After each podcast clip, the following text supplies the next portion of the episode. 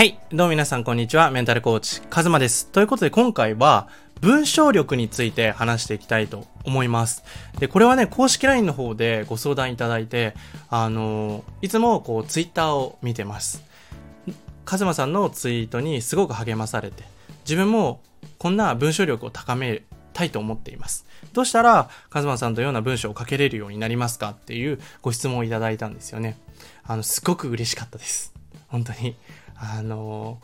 文章力高いとかね、あんまり言われることがないので、すっごい嬉しくて、ただ、最初に言っておくと、僕文章を書くのめちゃくちゃ下手です。あの、本当に文章を書く能力低いなって思うし、実際にカズマはやっぱり文章を書くより話す方がいいよねっていうふうにあの言われます。で、じゃあ僕がどうやって文章力を上げたかというと、あの、もちろんインプット、本を読んだりとか、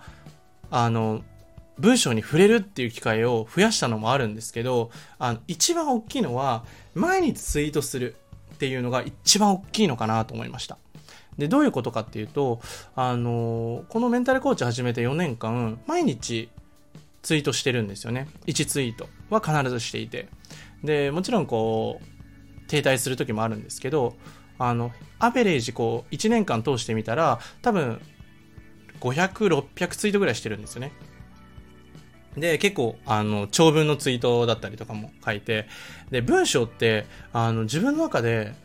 あの、どんな感じ、どうしたらこう、文章力って上がるのかなって思ったら、僕は、こう、いい文章とか、伝わりやすい文章というよりかは、こう、思いが伝わる文章が好きなんですよね。うん、小説とかも好きだし。だから思いを伝えるにはどうしたらいいのかなっていうのを考えた時にやっぱり言語化なんですよね。自分の気持ちを言語化する。で僕自身やっぱりこのラジオでも話してますけどずっとこう周りの目を気にして自分の気持ちよりも他人を優先して生きてきたんですよね。それはこう意識的にではなくて無意識にこう抑えて生きてきた。だからやりたいことが分からなかったし自分の強みも弱みも何にも分かんなくてこう自己理解したいけどどうしたらええねんみたいな。でも、あの、一番大事なのは、僕のコーチングもそうですけど、あの、やっぱり感情を吐き出すっていう体験が言語化能力を高めるなって思います。本当にね、ツイートって読んでても身につかないんですよ。結局、吐き出さないと意味がない。結局ね、読んでも忘れちゃうしね。あの、いいツイートだなと思っていいねしてても、結局それは血肉にならない。自分の中に残らないものなので、なんかこう流しそうめんで勝手に流れちゃうみたいな。うわ、そうめんあると思って流れてっちゃったら、結局それ食べてないから、あの、忘れてっちゃうんですよね。だから、自分の文章を書く練習を、あの、していく。で、別に、あの、うまいも下手いも、下手なもないんですよ。自分の思いだから、それが正解だから。それが別にネガティブでもいいし、ポジティブでもいいし。別に鍵垢でもいいし、例えば僕の、あの、ツイートにリプを送ってもらってもいいですし、あの、僕だったらめちゃくちゃ喜ぶので、で、クライアントの方もね、そうやってチャレンジされる方いるんですよ。あの、文章、やっぱりこう感情を出していきたいとか、アウトプットだったりとか、やっぱり少ないんですよね、現代って。インプット多いじゃないですか。もうなんか SNS 開いたらもういろんな人が話してるし、いろんな人が写真載せてるし、みたいな。で、動画も YouTube もあるし、みたいな。もう、見るもん多すぎて、みたいな。感じになってるじゃないですか。そんな時、そんな時代だからこそ、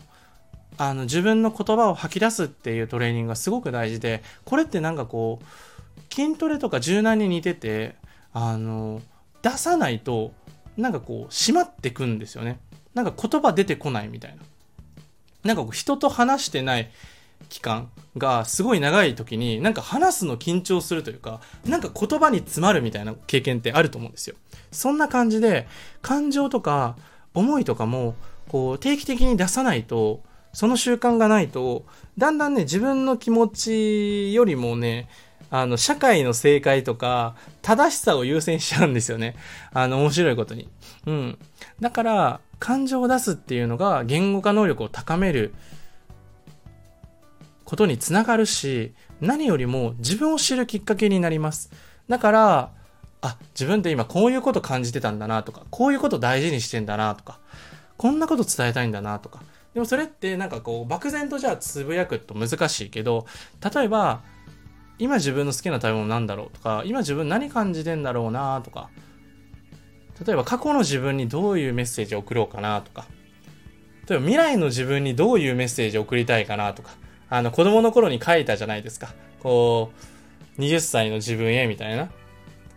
そんな風に手紙を書くのもいいし、僕も書くんですけど、あの、そういう風に時間軸をね、変えてみて伝えてみるのもいいし、やっぱり結局は吐き出す量です。あの、質よりも量です。質わかんないんで、最初は。下手くそでいいし、こう、ダメだなって思って全然いいと思います。とにかく吐き出すっていうのをやっていくうちに、だんだんとそこが柔らかくなってきます。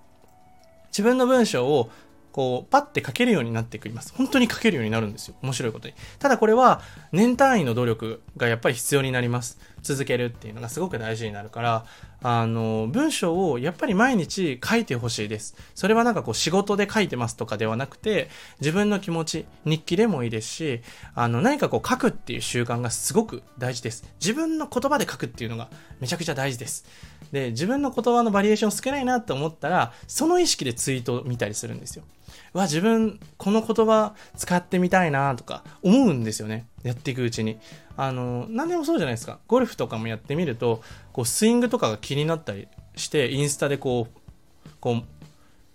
体の動かし方を学んだりとか、振り方見たりとか、そういう風に気になってくるんですよ。始めるとね。だから、文章力を高めるっていうことだけではなくて、何でも、やっぱり、ちょっと試してみる。お試しで。例えば僕がこの音声を聞いた方は、じゃあちょっとカズマが言うんやったら、ちょっと1週間だけちょっとツイート1日1回ぐらいしてみようかなみたいな。でもなんか自分でつぶやくって今までしてなかったから怖いな。でもなんかカズマはなんかリップ送っていいなとか言ってたなみたいな。じゃあちょっと1行でもいいから送ってみようかなとか。そんな感じでいいんですよ。めちゃくちゃカジュアルじゃないですか。別にそれが途中で諦めちゃったりとかやめちゃって全然いいんですよ。とにかく試してみる。で、またこの音声に出会ったら、また試したらいいんですよ。何回もトライして、トライして、で、例えば僕のクライアントの方だったら、こう環境ができているから、じゃあちょっと日報送ってくださいとか、最近調子どうですか？とか、コーチングを定期的に受けることで自分の感情を言葉として吐き出すことができたりとか、コーチングは文章だけじゃなくて、その空間にもあるから、その空間でこう一緒に感じきるとか、そういうことで、やっぱりこう自分で吐き出すっていう練習がすごく大事です。特に我慢しちゃう方とか、自己表現が苦手な方は特に今日からやった方がいいです。マジで。あの、これからの時代は、やっぱりこう自分の意見を言うっていうのにすごく価値が出てくるっていう風に言われています。僕もそう感じるしね。あなたは何者なのって聞かれて、こう答えられないと苦しいし、でも別にそこで答えられるかどうかじゃなくて、自分自身がなんかこう分かってればいいんですよ。俺は俺だって言えばいい。でもその俺っていうのは自分の中で漠然とでもあるよって。うん、自分が何を大事にしていて、自分がどんな思いで生きているのかっていうのが自分の中で気づいていればいいんですよ。それに気づけなかったから僕はすごくこう苦しかったんですよね。こうやりたいこと見つけたいのにわかんないし、どこに進みたいかもわかんない。でもなんか動かなきゃあかんみたいな、そういうしんどかったので、ぜひね、こう言語化する、自分の気持ちは、あの、ぜひぜひ、あの、吐き出してみてください。言語化能力を高める方法は、まずは、文章を書く、アウトプットをする。それは、本を読んだ感想とかでももちろんいいです。自分の気持ち、自分の言葉で書くっていうのが大事です。で、一歩踏み出す。で、途中でやめても自分を責めない。何度もトライすればいい。トライしてトライしてトライして、できる範囲から試してみたらいいです。で、その一つのアドバイスとして僕のツイートにリプを送る。なんか気づいたこと、ちょっとでも自分の中で反応した部分があれば、なんかこのツイートいいなって思ったら何がいいんだろうとか、ちょっと考えながらつぶやいていただければ、マジで文章力上がります。で、この文章力っていうのは自分の思いが言語化できるようになると、自分が伝えたいことを相手に伝えられるようになります。特にこう、人間関係で悩んでいる方って、ここのスキルがめちゃくちゃ苦手な方というというか、トレーニングしてないだけなんですよ。だからトレーニングしましょうよっていう、うん、話です。ということで、ぜひ文章力を高めたい方はやってみてください。以上です。またね。